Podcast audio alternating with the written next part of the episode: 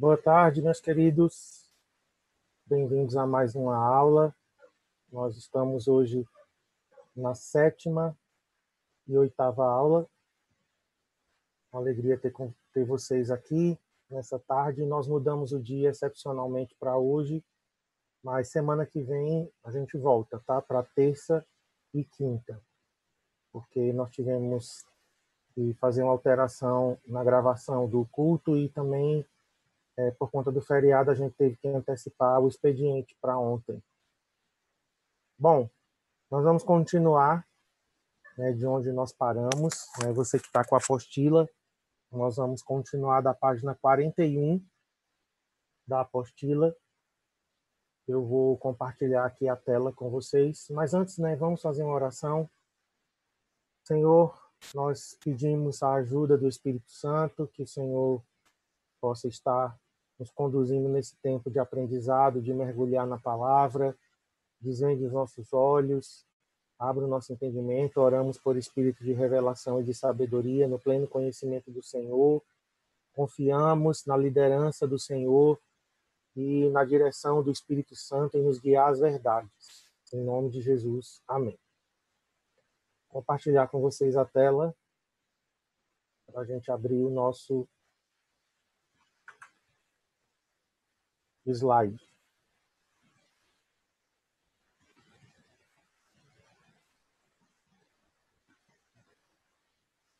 Então, nós estamos no sexto selo. É, vou fazer só uma rápida revisão dos selos anteriores para você se situar. É, vamos fazer aqui uma rápida revisão. Deixa eu voltar aqui.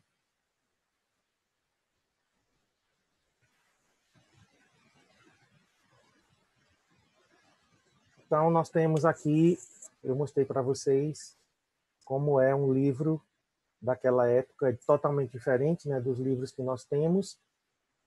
É um rolo e esses botõezinhos aqui que vocês estão vendo vermelhos são os selos. Então, quando a gente fala que o cordeiro abriu os selos, ele rompe esse lacre, né, e então, um por um, até chegar no sétimo e o livro ser aberto. Então, os sete selos, o livro ainda não foi aberto. Então, quando a gente passeia pelos sete selos, nós estamos nos preparando para a abertura do livro, que é com o sétimo selo, tá bom? Então vamos lá para frente agora. O primeiro selo é a agressividade. Sim, aqui nós temos os, as cores né, dos cavalos: branco, preto, vermelho e verde amarelado. Aí nós temos, então, o primeiro selo, segundo a interpretação que nós estamos seguindo, seria a agressividade política do anticristo, sem armas, sem derramamento de sangue. Depois nós temos o segundo selo, que seria, a partir de aqui, derramamento de sangue né, e o início da guerra mundial. Né, o anticristo, então, ele se levanta contra a grande meretriz e ele então reivindica adoração somente para ele.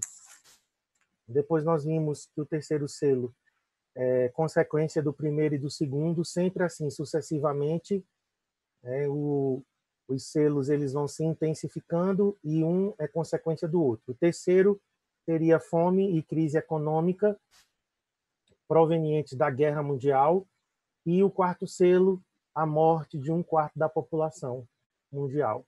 Aí então nós vimos no quinto selo que os juízos são liberados através da oração, os santos eles entram em concordância com o Pai e através da intercessão dos santos é, os juízos são liberados.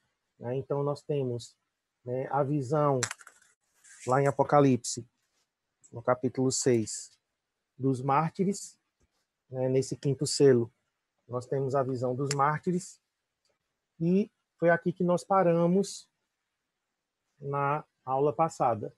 Então vamos pegar a partir do sexto selo. Vi quando o cordeiro abriu o sexto selo e sobreveio o grande terremoto. O sol se tornou negro como saco de crina, a lua toda como sangue, as estrelas do céu caíram pela terra como a figueira quando abalada por vento forte, deixa cair os seus figos verdes.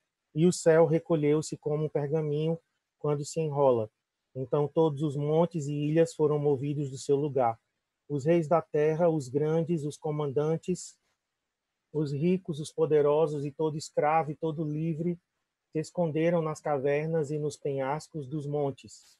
E disseram aos montes e aos rochedos: Caí sobre nós e escondei-nos da face daquele que se assenta no trono e da ira do Cordeiro, porque chegou o grande dia da ira deles.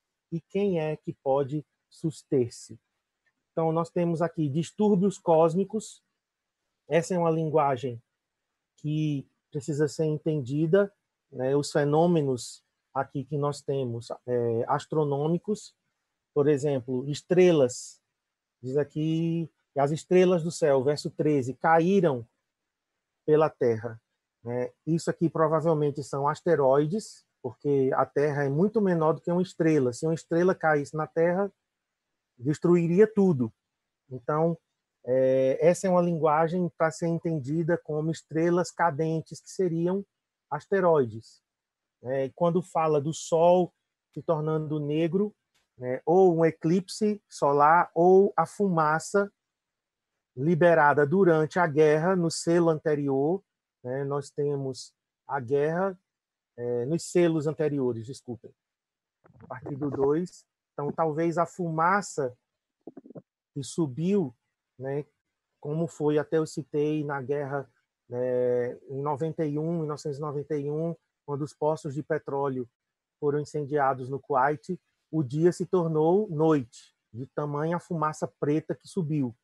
Então, pode ser isso aqui, pode ser um eclipse também. A lua como sangue é provável que seja um eclipse lunar ou também a fumaça tornando né, a luz a lua em cor de sangue. Então nós temos aqui catástrofes né, no céu, sinais no céu. Nós temos é, no verso 14 dizendo: o céu recolheu-se como um pergaminho quando se enrola. Então são fenômenos atmosféricos também né, que vão acontecer. Alguns a gente já tem presenciado né, há uns quatro ou cinco anos atrás, quando um, um meteorito caiu na Rússia, Chelyabinsk. Né, as vidraças das casas todas foram destruídas pelo impacto do, do barulho, né, porque é algo supersônico. Né, então, era uma bola de fogo. Isso daí é uma estrela cadente ou um meteoro. Então, o sexto selo ele marca essas catástrofes e sinais nos céus, né? eventos astronômicos e também eventos atmosféricos. Vamos seguir aqui. Então temos aí um grande terremoto ou um transtorno geográfico mundial. Né? Em Ageu fala que Deus iria abalar todas as coisas. Então pode ser realmente é, um terremoto é, literal. E em Apocalipse nós temos sete vezes ocorrência de terremotos. É, os terremotos são comuns, mas nós estamos vendo um aumento no número de terremotos de tempos para cá. E também um aumento na intensidade dos terremotos. É, para você ter a ideia do, da intensidade, por exemplo, do terremoto que houve na Indonésia em 2004, que provocou o tsunami, aquele terremoto e o do Japão em 2010 foram terremotos fortíssimos, mais de 9 graus na escala Richter, né? tanto que provocou tsunamis enormes. Né? Então, terremotos que acontecem tanto na Terra quanto no solo submarino né, trazem consequências muito grandes. Todo monte e montanha será removido ao invés de destruído. Ninguém poderia se esconder nas montanhas que fossem destruídas. As montanhas continuam a existir. Lá na sétima taça ainda tem né, as montanhas. Então, fala de um abalo que vai acontecer nos montes e nas montanhas. Então, aí é, eu falei um pouco sobre o escurecimento do Sol, não vou voltar novamente. É, pode ser os efeitos de fumaça. Queda de estrelas também eu falei, né? chuva de meteoros ou asteroides. A palavra aqui usada para estrelas é aster, de onde vem a palavra portuguesa asteroide. Né? Então, o asteroide não é uma estrela, mas é um corpo né, celeste, é uma rocha que, ao entrar na atmosfera, ele se torna incandescente, ele entra numa velocidade muito alta, milhares de quilômetros por hora, e por onde passa deixa um rastro de luz, e se for muito próximo também, a onda supersônica ela rompe né, com vidros, ela quebra coisas por onde ela passa por conta do barulho do som. Aí é, também eu falei sobre o céu, né, se recolhendo como um rolo que se enrola. Né, e aí então nós temos as pessoas, né, a partir do verso 15, nós temos as pessoas fugindo em pânico para salvar as suas vidas. Então elas correm, né, e elas se escondem, diz aqui, nas cavernas e nos penhascos dos montes, e eles pedem para que os montes caiam sobre eles. Então as pessoas elas começam a é, entender né, que a ira de Deus, é, tanto que eles dizem, cair sobre nós e escondei-nos da face daquele que se assenta no trono e da ira do Cordeiro. Então as pessoas começam a tomar é, consciência de que é Deus que está fazendo todas essas coisas acontecer. Aí então, vamos chegar no verso 17, que é o último versículo do capítulo 6. Tem uma pergunta aí, porque chegou o dia, desculpem, porque chegou o grande dia da ira deles? E a pergunta é: e quem é que pode suster-se? Em uma outra versão diz: e quem é que pode se manter de pé? Ou quem pode subsistir? Então, a gente viu que a estrutura né, do Apocalipse é um livro que nós temos sessões cronológicas e alternadamente sessões parentéticas. Então eu expliquei isso aulas atrás. As sessões parentéticas elas explicam o que tinha acabado de acontecer. Então nós temos aqui, né, é, eu queria pedir que todo mundo fechasse o áudio né, de quem fosse entrando agora, tá? Porque eu não estou na tela principal para fechar o áudio, mas eu queria pedir que você mesmo é, pudesse é, fechar o seu áudio, tá bom? Eu não sei. Deixa eu ver aqui. Acho que eu consegui. Então, as sessões parentéticas, né, elas respondem questionamentos, elas explicam. É como eu falei, o anjo ele narra o acontecimento, dá uma pausa e explica então o que acabou de acontecer. Então nós temos aqui agora a sessão parentética no capítulo 7, certo? Então o capítulo 7, ele é uma sessão parentética explicativa. E o que é que essa sessão vai responder? A pergunta do último versículo do capítulo 6. Quem poderá subsistir? Quem poderá ficar de pé? Certo? Então, nós temos aí é, a pergunta com relação à igreja. Né? O que vai acontecer com a igreja? Então, é, eu coloquei essa nota aqui adicional, não está na apostila, certo? Se você estiver seguindo a apostila, nós estamos agora é, na página 42, no ponto número 8, mas eu acrescentei aqui de um dos comentários, né, eu tirei essa nota adicional. Então, a repetição da mesma palavra. Então, em 6,17, quem poderá subsistir? E no verso 9 do capítulo 7, diz que havia uma grande multidão em pé diante do trono. Essa palavra em pé é a mesma palavra de subsistir. Então, é uma resposta. Né? Nós estamos aí vendo no capítulo 7, verso 9, a resposta da pergunta: quem poderá ficar em pé diante de Deus? Então, o capítulo 7 vai responder essa pergunta, ok?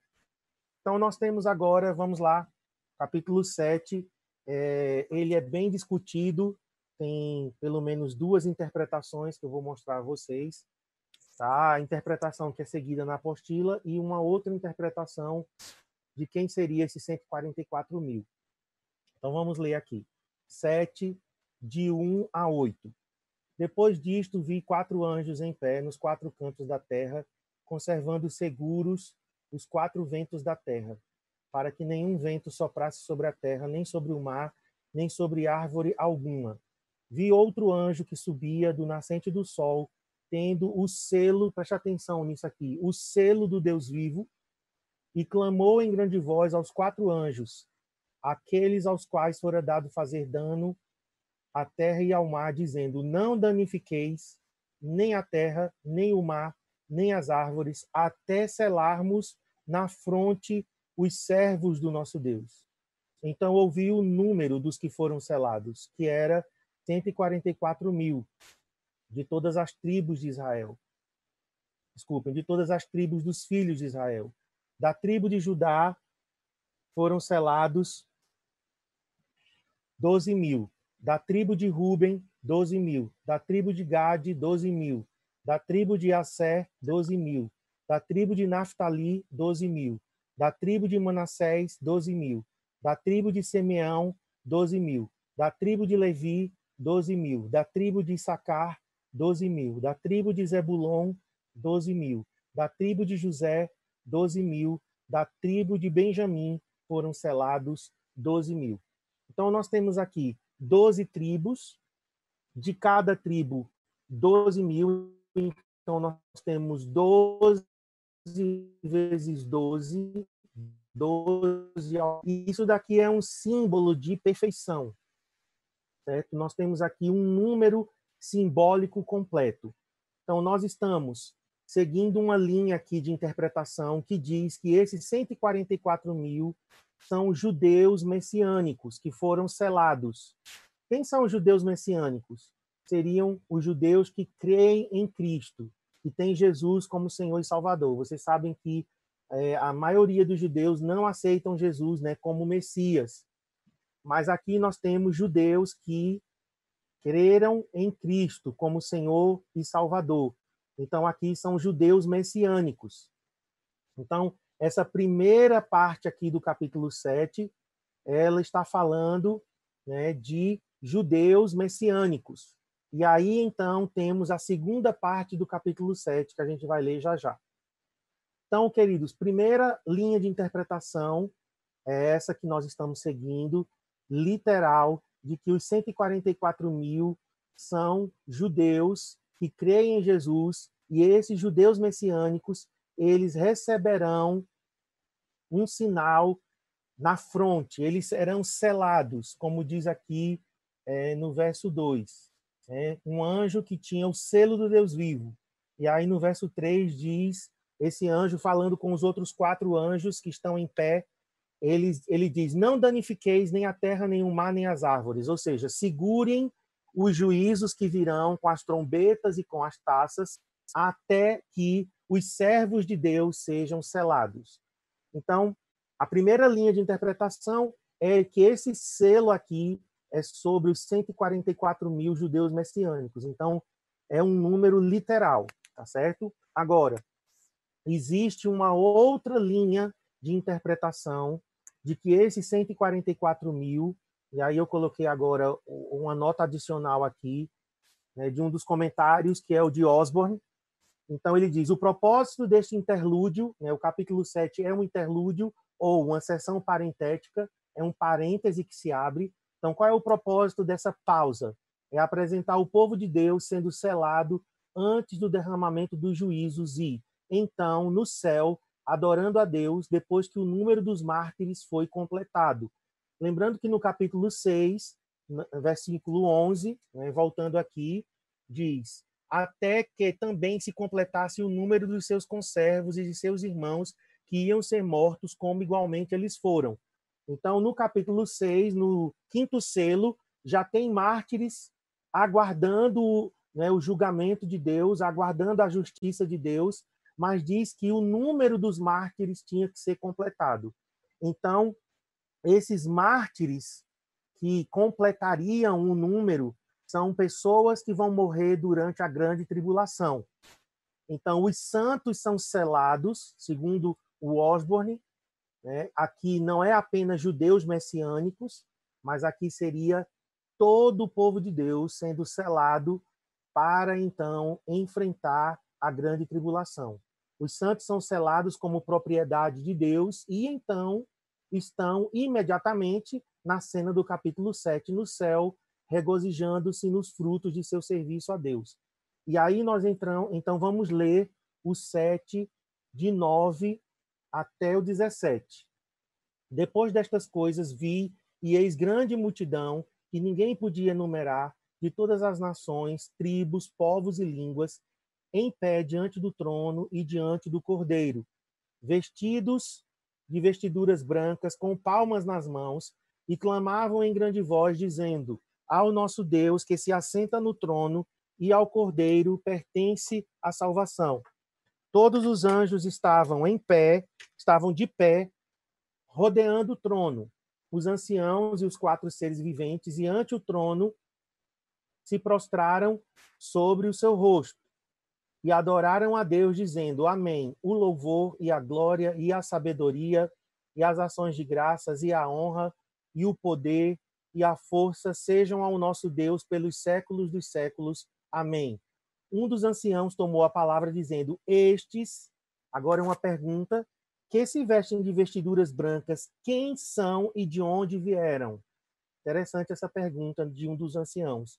Respondi-lhe: Meu senhor, tu sabes. Ele então me disse: São estes os que vêm da grande tribulação.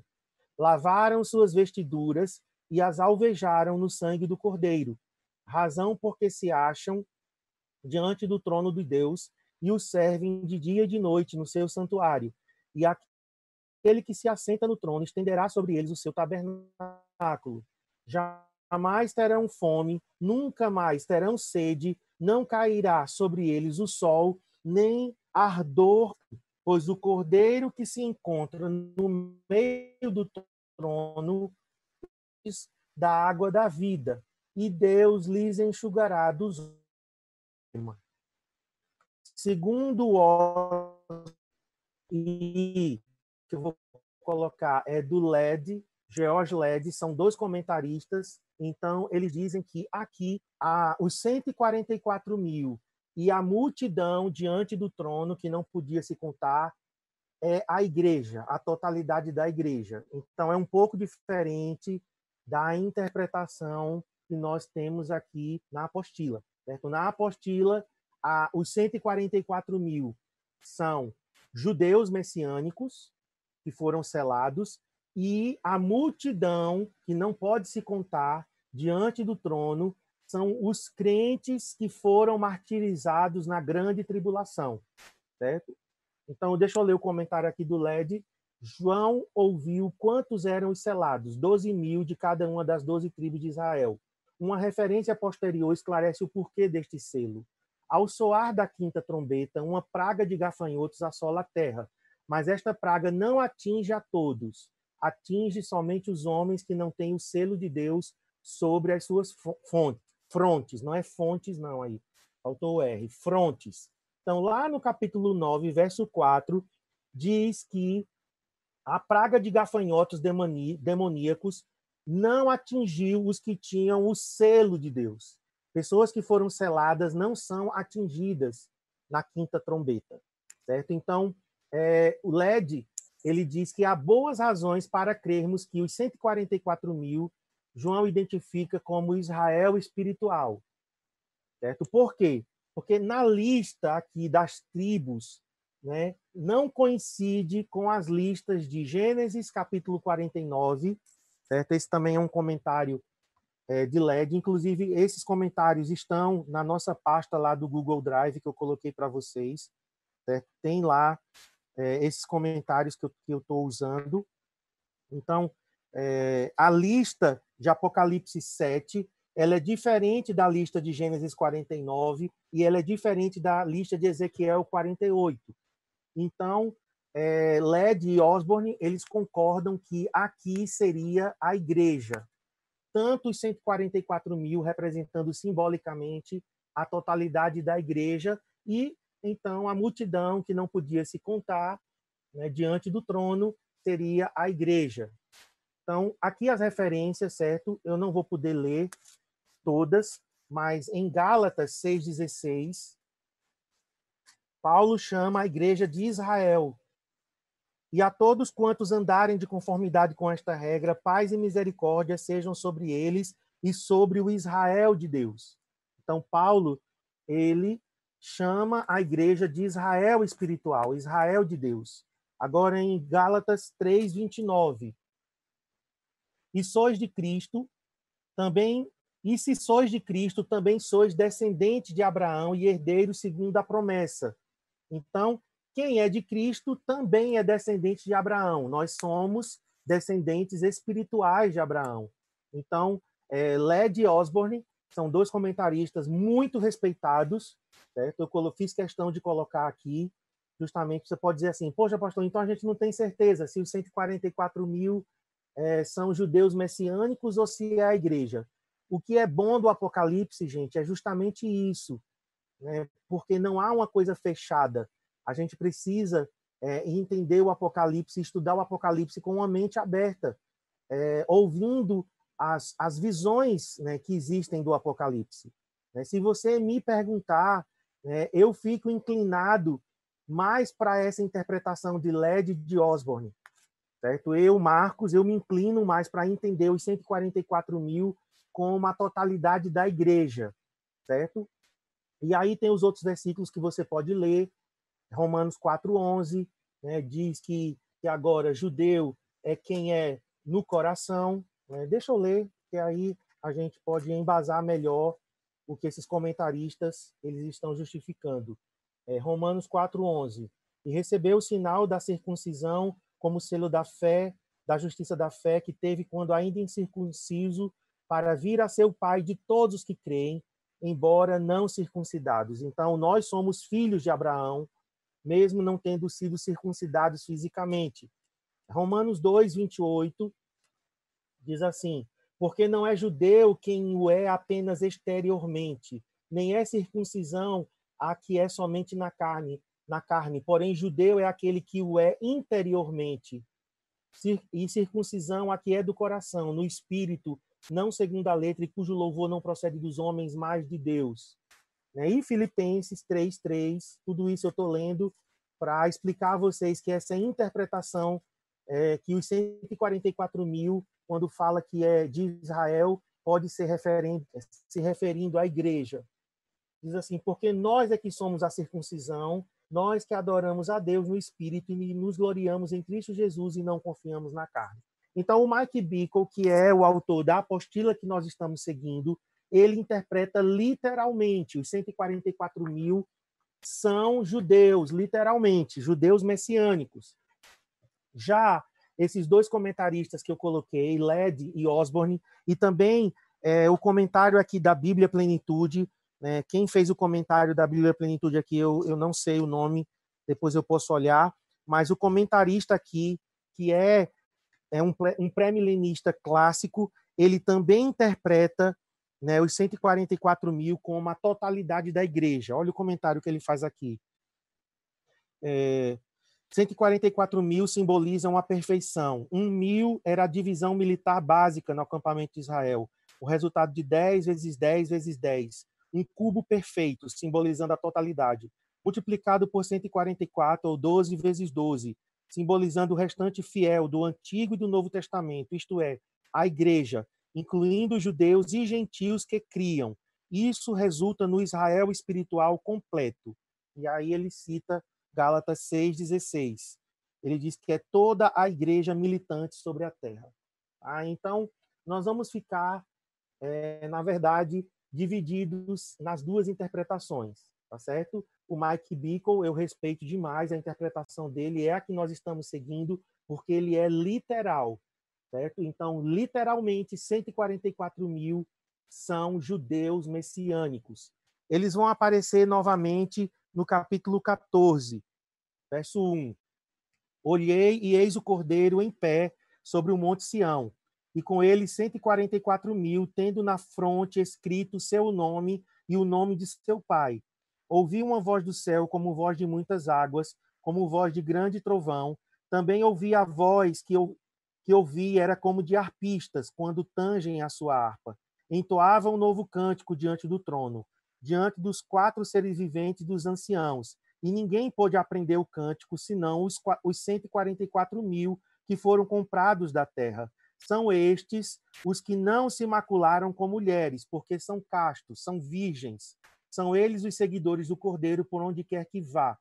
São os que foram redimidos dentre os homens, primícias para Deus e para o Cordeiro, e não se achou mentira na sua boca, não tem mácula. Então, quando eu leio é, Apocalipse 14, então eu também me inclino para essa interpretação de que esses cantores proféticos aqui, os 144 mil, são judeus literalmente.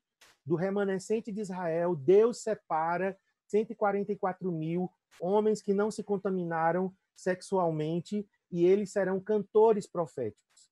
Então, assim, a gente fica entre essas duas interpretações, tá bom? Vamos seguir adiante. Né? Nós, já, nós só temos mais alguns minutos, eu recebi já aqui o aviso, só temos oito minutos. Ah, os santos serão um modelo de vitória naqueles dias. Eles receberão um selo protetor antes que Deus venha ferir a terra, o mar ou as árvores. No Êxodo, Israel recebeu uma marca.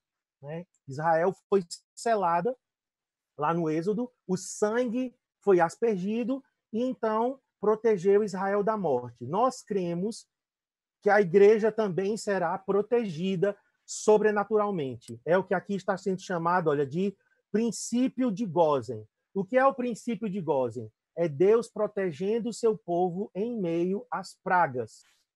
Então, Apocalipse 9, verso 4. Olha o que diz. Foi-lhes dito que não causassem dano à erva da terra, nem a qualquer coisa verde, nem árvore alguma, e tão somente aos homens que não têm o selo de Deus sobre a fronte. Então, a quinta trombeta, os que não têm o selo de Deus é que serão atingidos, ou seja, os que têm o selo de Deus serão protegidos.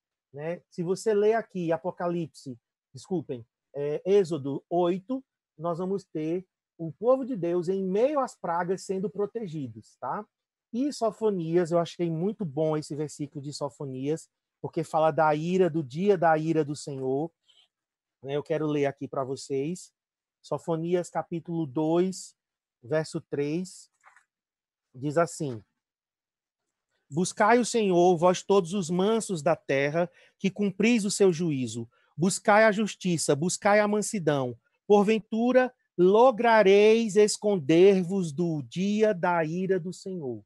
Então, Deus vai marcar os seus servos, Deus vai proteger os seus servos, e durante né, os juízos das trombetas, a igreja ela não será atingida. Então, esse selo a gente chama de princípio de Gozen, o povo de Deus sendo protegido durante o derramar, né, diante, desculpem, diante do soar das trombetas. Cristãos gentios permanecerão firmes sem vacilar diante da perseguição. Muitos santos também serão protegidos fisicamente. Olha aí de novo Apocalipse 9:4, Sofonias 2:3 e aí tem outros textos que eu não vou poder ler agora, mas vocês podem ler porque eles estão na apostila. Antes da gente finalizar, eu tenho cinco minutinhos, então deixa eu mostrar para vocês aqui é, esse quadro aqui. Vejam, queridos, nós temos aqui é, Israel se tornando nação em 1948. Então, isso marca muito provavelmente o princípio das dores, que é essa fase aqui, ó, esse tempo aqui. Alguns dizem que foi quando, é, em 1967, na Guerra dos Seis Dias, Israel ele tomou ele tomou é, Jerusalém de volta. Então aqui nós temos né, o princípio das dores. Essa fase aqui toda é a que nós estamos agora certo? Então, o que é que caracteriza esse princípio das dores? De acordo com Mateus 24, de 4 a 8. Falsos cristos, é um engano espiritual aumentando, guerras, conflito militar, conflitos étnicos, né, muita desordem civil, disputas econômicas, né, boicotes econômicos, fome, né, comida seca, pestilência, essa pandemia que nós estamos vivendo agora no, é característica do princípio das dores. Né? Nós temos terremotos. Então, essa fase aqui chamada de. Deixa eu voltar aqui. Essa fase chamada de princípio das dores. Ok? Então, o princípio das dores termina com o quê? Com o anticristo surgindo. Quando o anticristo, com a sua diplomacia enganadora, surgir, ele vai fazer tratados de paz. Então, nós temos o início das crescentes dores de parto, que são os primeiros três anos e meio. Né? Aqui é um total de sete anos, ó, sete anos aqui, certo? E nós temos os primeiros três anos e meio como crescentes dores de parto.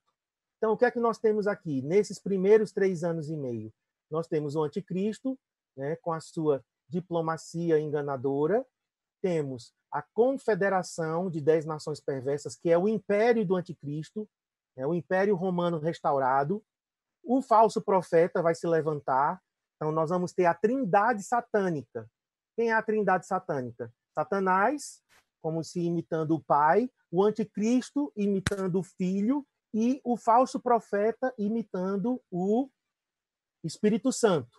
Então, nós vamos ter aqui uma falsa paz né, no Oriente Médio, a cidade de Babilônia que vai ser reconstruída e o templo que vai ser reconstruído. Então, isso marca o início aqui ó, das crescentes dores de parto, os primeiros três anos e meio da tribulação falsa paz, a gente viu isso, né?